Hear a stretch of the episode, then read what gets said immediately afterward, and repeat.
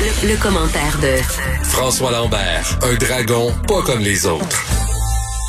Quand notre préféré passe à la télé, tu sais, euh, Brad Pitt ou euh, Angelina Jolie ou The Rock, on l'écoute. Mais le préféré de François Lambert est à la télé présentement, Justin Trudeau. Fait que j'imagine que tu as suivi ça avec beaucoup d'intérêt.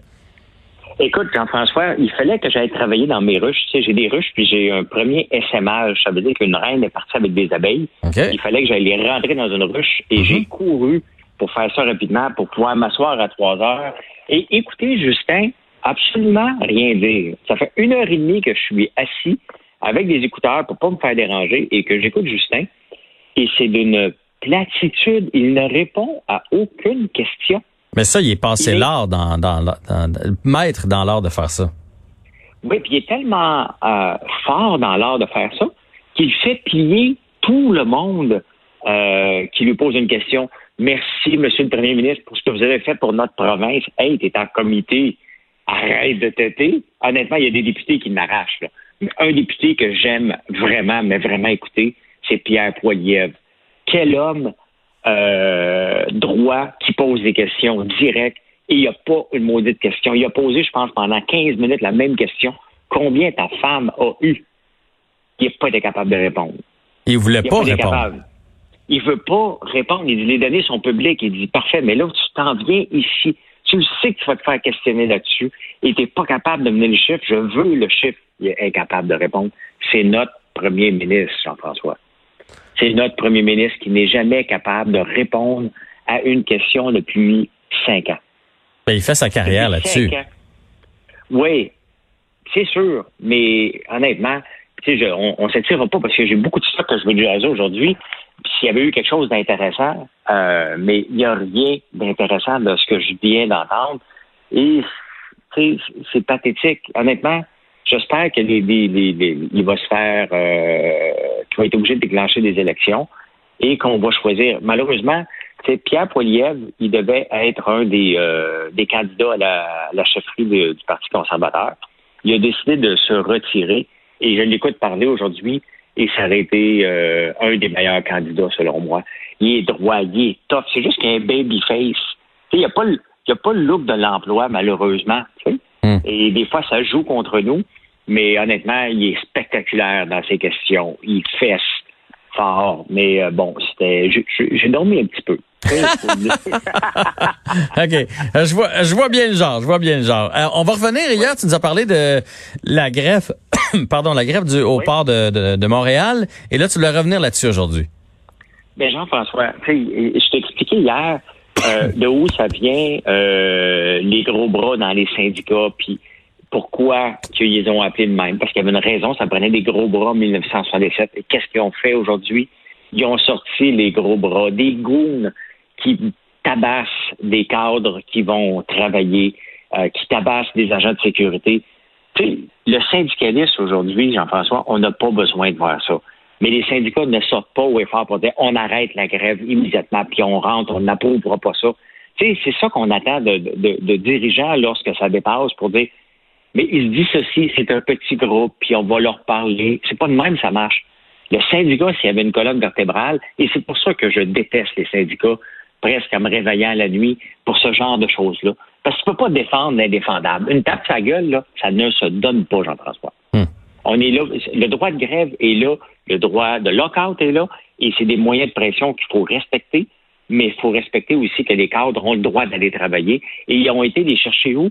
Ils sont allés les tabasser dans un stationnement du stade olympique parce qu'ils faisaient la navette. Ils ont dit, parfait, vous faites la navette en, en- en autobus entre le port et le stade olympique. Donc, on va aller vous tabasser à cet endroit-là.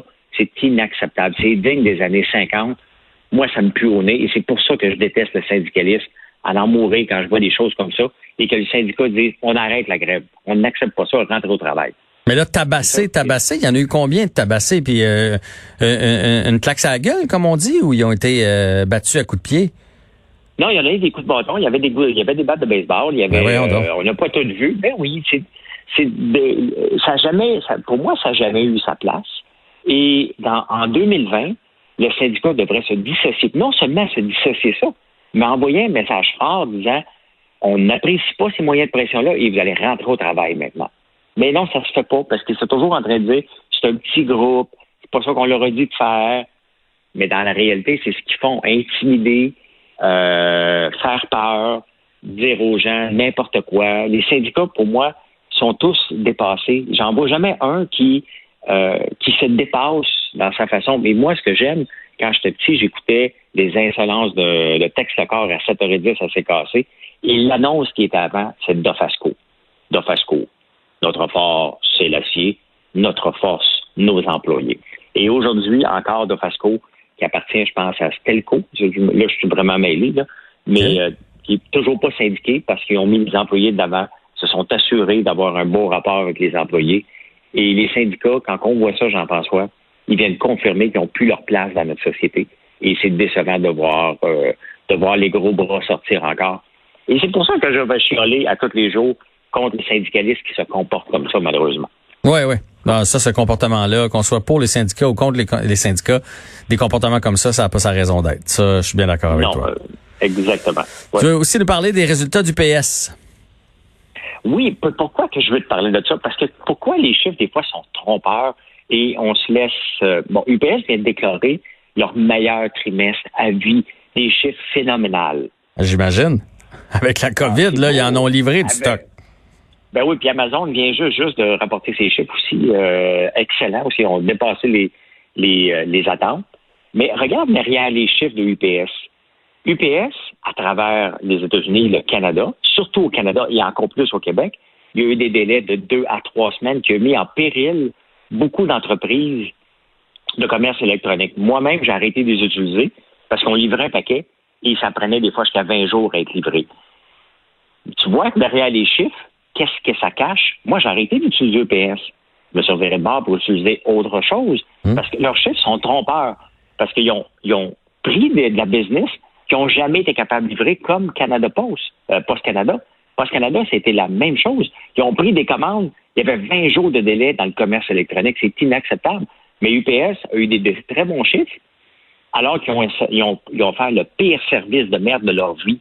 Et les actionnaires sont contents de ça. Mais ça, c'est un jeu dangereux de se foutre de sa clientèle parce que moi, j'utilise de moins en moins UPS. J'essaie de trouver d'autres alternatives avec d'autres transporteurs. Et à la longue, il y a une crainte qui, a été créée pour moi chez UPS. Ils ont peut-être eu un bon trimestre. Mm-hmm. Est-ce que ça va durer? Euh, Programmons veut utiliser UPS au Québec en ce moment. là. Ben, tu crois pas que la majorité des gens leur ont pardonné en, disant que personne n'a vu ça venir, la pandémie, il y avait tellement de colis à livrer, c'est normal qu'il y ait eu des délais. Tu penses vraiment que les gens tiennent rigueur à UPS?